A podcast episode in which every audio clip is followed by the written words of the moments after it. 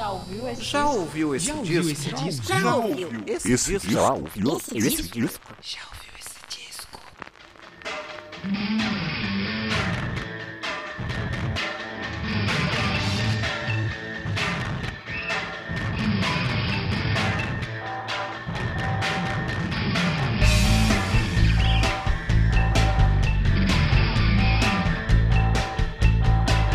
Começando mais um podcast.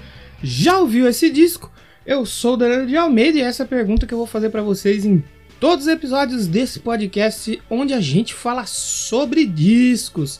Essa aqui é a terceira temporada do podcast e a gente está falando dos nossos diversos discos, escolhemos discos aleatórios, discos que gostamos muito, discos que nos surpreenderam. E hoje a gente tem a primeira pessoa convidada aqui, né? Nosso primeiro convidado da temporada para falar de um disco que ela gosta muito e eu tenho a honra aqui de receber lá do Auto Radio Podcast o querido Ricardo Banniman. É, pois é, que legal receber ele aqui e até legal porque eles têm um quadro lá que é o Discoteca Perdida. E um dos podcasts que eu me inspirei para fazer o Já ouviu esse disco, até o formato mesmo, que eu gosto de ouvir, tem umas coisas bem legais, é o Discoteca Perdida lá do Auto Radio. Então, pô, receber ele aqui é muito legal mesmo. Espero futuramente receber o Valézio, o Thiago Raposo e tal, para eles também falarem sobre discos aqui, já que o Discoteca Perdida é um dos, dos podcasts que eu me inspiro aí para poder trazer o já ouviu esse disco para vocês. Claro que não tem a mesma qualidade deles lá, mas a gente tá aqui buscando todo dia melhorar sempre. É, não se esqueça de seguir o podcast no Instagram, é o Já Ouviu Esse Disco. E no Twitter também você segue a gente lá no Já Ouviu o Disco. Segue lá, deixe seu feedback, é muito importante. Os links para seguir o Ricardo Bannerman também tá no post original aqui. Só você digitar aí o já ouviu esse disco.com que você vai ser redirecionado lá pro site, tem post, tudo mais. No Twitter também tem os links do, do episódio, onde você encontra os links do Ricardo Banniman. Chega de enrolação, eu vou deixar ele falar. Hoje ele vai falar sobre um disco do YouTube. É uma banda que eu conheço alguns sons. Eu não sou, nossa, grande fã do YouTube. Não sei se eu farei um episódio sobre um disco do YouTube aqui, porque é uma banda que realmente eu escuto músicas muito soltas. E acho que essa é a graça de trazer os convidados aqui. Que eles apresentam discos que até eu, às vezes, nem conhecia. Eles acabam me apresentando aí novas coisas. Isso eu acho muito bacana. Também quero lembrar vocês que tem um podcast sendo passado lá na Troz FM, hein? atrozfm.com. Se você tá ouvindo por aí, vai lá dar uma moral pro Bunnyman, pro Auto Radio, pra gente também. É muito importante. Então, é, chega de enrolação. Deixa eu passar aqui a chave da nossa loja de discos aqui, né? Ele que vai cuidar da nossa loja de discos hoje, o Ricardo Bannerman. Pois ele vai falar aqui do Actum Baby disco do YouTube, mudou um pouco aí a, a- a- o visual, a sonoridade do YouTube, foi um, um ponto de mudança ali pra banda. E o Bannerman vai falar um pouquinho melhor sobre isso aí no episódio de hoje. Então, não esquece de deixar o feedback tanto pra mim quanto pro Bannerman, que é muito importante. E semana que vem eu estou de volta com um disco de rock. É rock, mas tem muitas outras coisas misturadas no meio. Brasileira, a banda brasileira aí que tem um disco que eu gosto demais da conta. E eu espero que vocês apareçam por aqui na semana que vem. Mas por enquanto, fiquem com o Ricardo Bannerman falando aí do disco Action Baby do YouTube e responde pra mim e pra ele. E aí, já ouviu esse disco?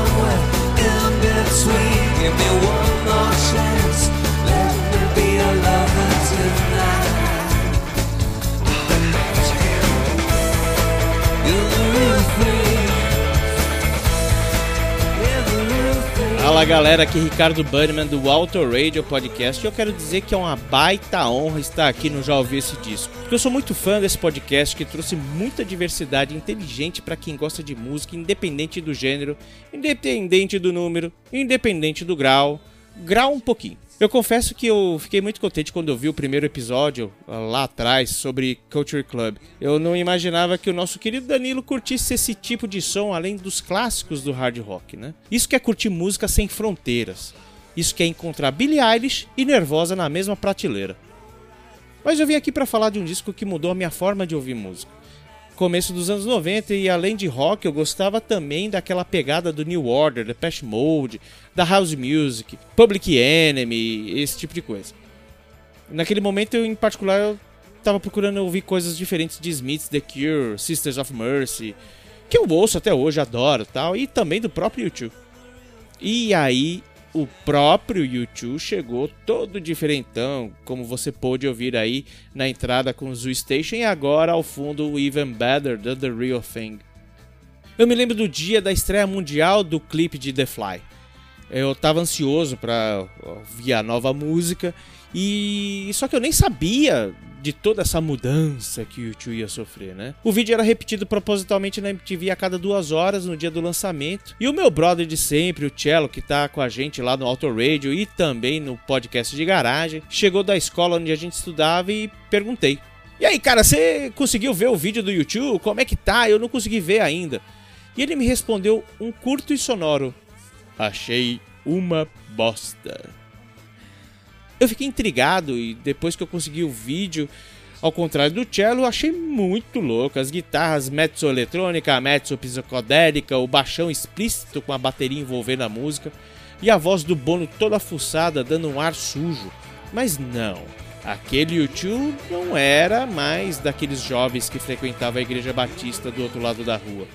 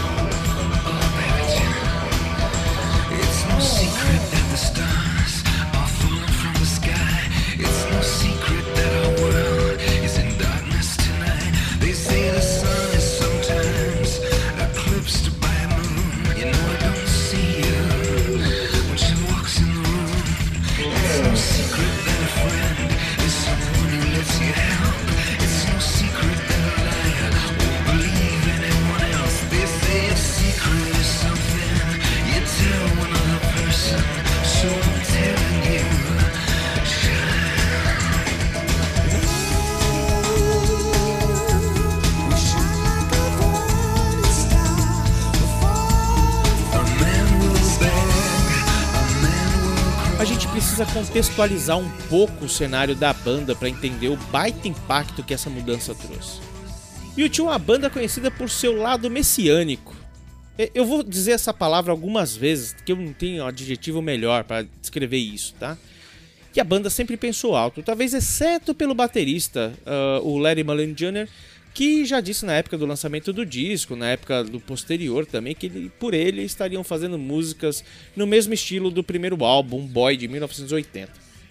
Fato é que eles mudaram com o tempo, né? O Boy foi bem recebido, e mais o segundo de 81, o October, quase fez a banda desmanchar também, é o que diz a lenda. Talvez October seja o trabalho mais fraco da banda nos anos 80. Mas eles logo se recuperaram do tombo e chamaram a atenção do mundo inteiro com o icônico War, de 1983, que trazia New Year's Day e Sunday Bloody Sunday. War tinha uma variação da capa de Boy, que aliás o Boy já era uma variação de uma foto do Jim Morrison do Doors com os braços abertos. Ao contrário do menino eh, aparentemente inocente do Boy, o War trazia um menino aparentemente sofrido e trazia à tona o ativismo muito forte e a continuidade do produtor Steve Lillywhite. Com a Europa eufórica atingindo 12ª posição na Billboard 200 americana e também com quatro discos de platina nos Estados Unidos, os irlandeses começavam a focar mais no rico mercado americano com Unforgettable Fire, logo no ano seguinte, por pressão da gravadora. O Bono mesmo tinha dito que a faixa Bad, que é uma faixa linda, foi lançada inacabada por conta disso. E para não chover muito no molhado, fato é que a banda se estabilizou mesmo em 87 com o álbum The Joshua Tree, onde se americanizou completamente, fazendo uma big turnê e em 88 completou a sua viagem por lá, visitando e gravando em igrejas do Harlem, flertando muito com blues e o folk, com parcerias que envolviam B.B. King e Bob Dylan, e gerou o álbum Rattle and Rum. E a criatividade ia embora depois de Rattle and Rum a banda se sentia exausta, retornando à Irlanda mais americanos e talvez sem a mesma identidade que condissesse a si próprios. Além de duras críticas de terem se vendido e sugado a cultura americana em excesso. E assim estava estabelecido o que era o YouTube. Uma banda de jovens irlandeses que tinham um sonho americano na mente. Religiosos com cabelos indefectivelmente penteados pelas suas avós, bons moços que talvez nem bebiam álcool ou acendiam cigarros para algum tio na chama de um fogão aceso. Mas como os caras iam cuidar do monstro que tinha virado o YouTube? Segundo eles, o YouTube era gigante, mas eles mesmos estavam espantados com tudo aquilo e se sentiam menores do que a fama tinha imposto a eles.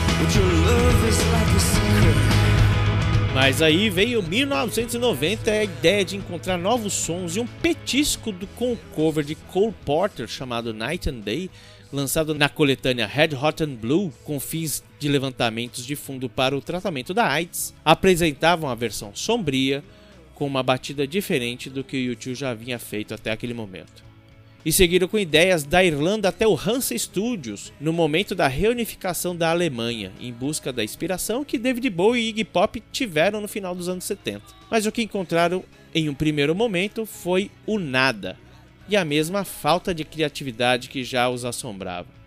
Um ambiente muito pesado onde os membros carregavam culpas familiares pelo tempo fora de casa, afinal eram jovens casados somados às dúvidas quanto ao novo estilo da banda que estavam planejando também acusados da megalomania do messianismo. Procuravam algo que a década de 90 aspirava a ser. Procuravam algo que a década de 90 aspirava a ser naquele momento. A música eletrônica. Bandas como Nine Inch Nails e o rock dançante do Happy Mondays foram um gatilho para os novos caminhos. Não queriam mais ser vistos como aqueles bons moços, Mas onde estavam as músicas? Nada saiu durante um bom tempo e eles quase acabaram. O Bono e o vocalista de Edge estavam sintonizados mais entre si, mais do que o baixista Adam Clayton e o baterista Larry Jr. Esses dois últimos avessos às mudanças de estilo. Tanto que em um dado momento o Bono dava tantas ordens que o Adam Clayton entregou o baixo para ele e disse: Tó, toca você. Mas o produtor Brian Eno, ao ver os ruídos produzidos até aquele momento, acalmou sabiamente a banda e disse que eles estavam realmente evoluindo e não estagnados como pensavam.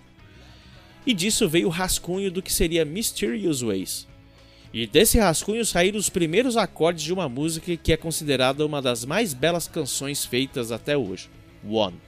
Ali a banda começou a naturalmente fluir novamente. O quarteto se ajudava na composição das músicas e se deram conta de que estavam realmente fazendo algo que nunca haviam feito antes. Aqueles momentos em Berlim se tratavam das dores da mudança.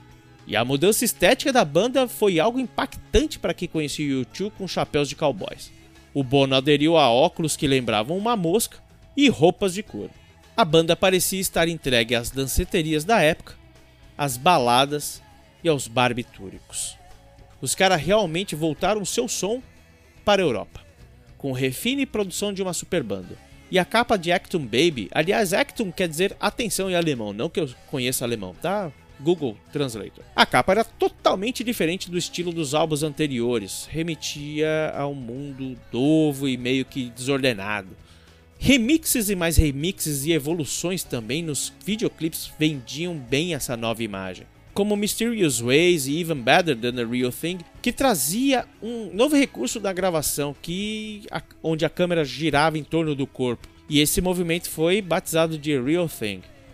Algumas pessoas mais sensíveis até podem sentir uma certa tontura e vertigem ao ver esse vídeo. E One, a música redentora, também teve o seu videoclipe e eu vi muita gente reclamando que o YouTube tinha virado outra banda, com Bono em uma mesa bebendo e fumando. Inclusive, colegas, amigos religiosos sentiram muito impacto na época. E quando saiu o álbum, uma rádio de rock aqui de São Paulo tinha um programa onde você poderia ouvir o mais puro som do CD.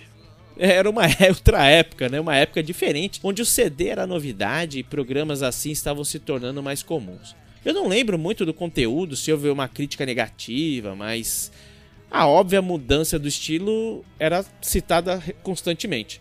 E veladamente, a mesma rádio aparentemente não considerava Acton Baby um disco de rock.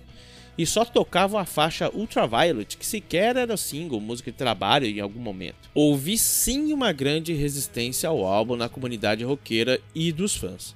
Mas no meu ponto de vista, os caras saíram de uma UTI onde estavam quase mortos e se tornaram verdadeiramente grandes. O que a gente pôde ver na turnê Zul Tour com cenários enormes. E eu digo aqui que eles estavam numa UTI depois de fazer uma baita maratona e fazer uma, uma belíssima carreira. Só que não tinham mais gás e eles conseguiram com Acton Baby. I guess it's the price of love. I know it's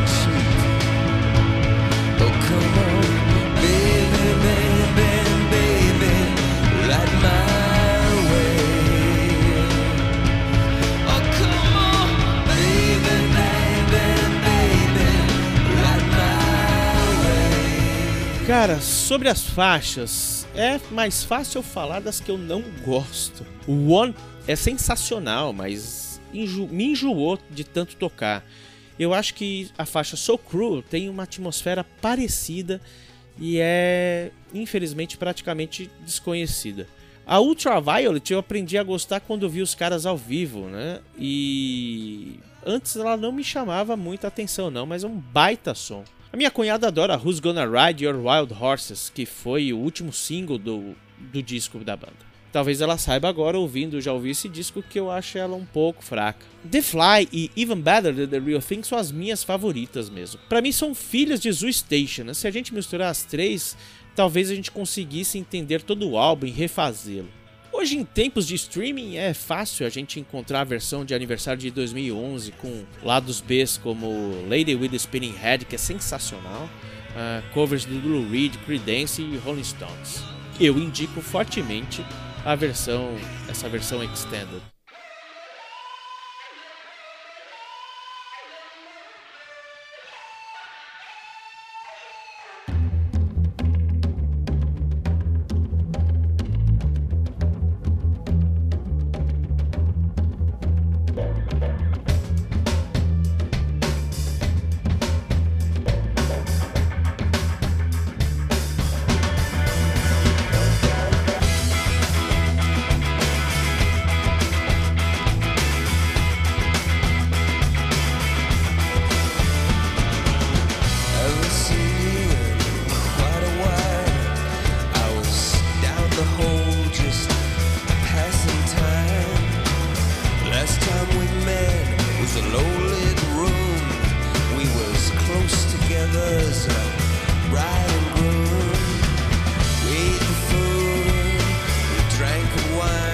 Depois do lançamento da turnê rolou muita coisa, mas isso é algo para outra edição, quem sabe, né? Eu espero que depois desse episódio você ouça o YouTube com outros ouvidos. Que não goste do mesmo jeito ou que desgoste, mas ouça de outra forma. E quem quiser saber um pouco mais do que eu e a galera do Autoradio fazemos, é só nos seguir no arroba Autoradio Podcast no Twitter e no Instagram, além de acompanhar os lançamentos no autoradiopodcast.com.br e nos agregadores de podcast, que no meu ponto de vista é a forma mais prática de ouvir este e outros dos seus podcasts preferidos. E depois de tudo esse bolo de informação e de papo que eu soltei aqui, ainda tenho uma dúvida. A pergunta que não quer calar. E aí? Já ouviu esse disco?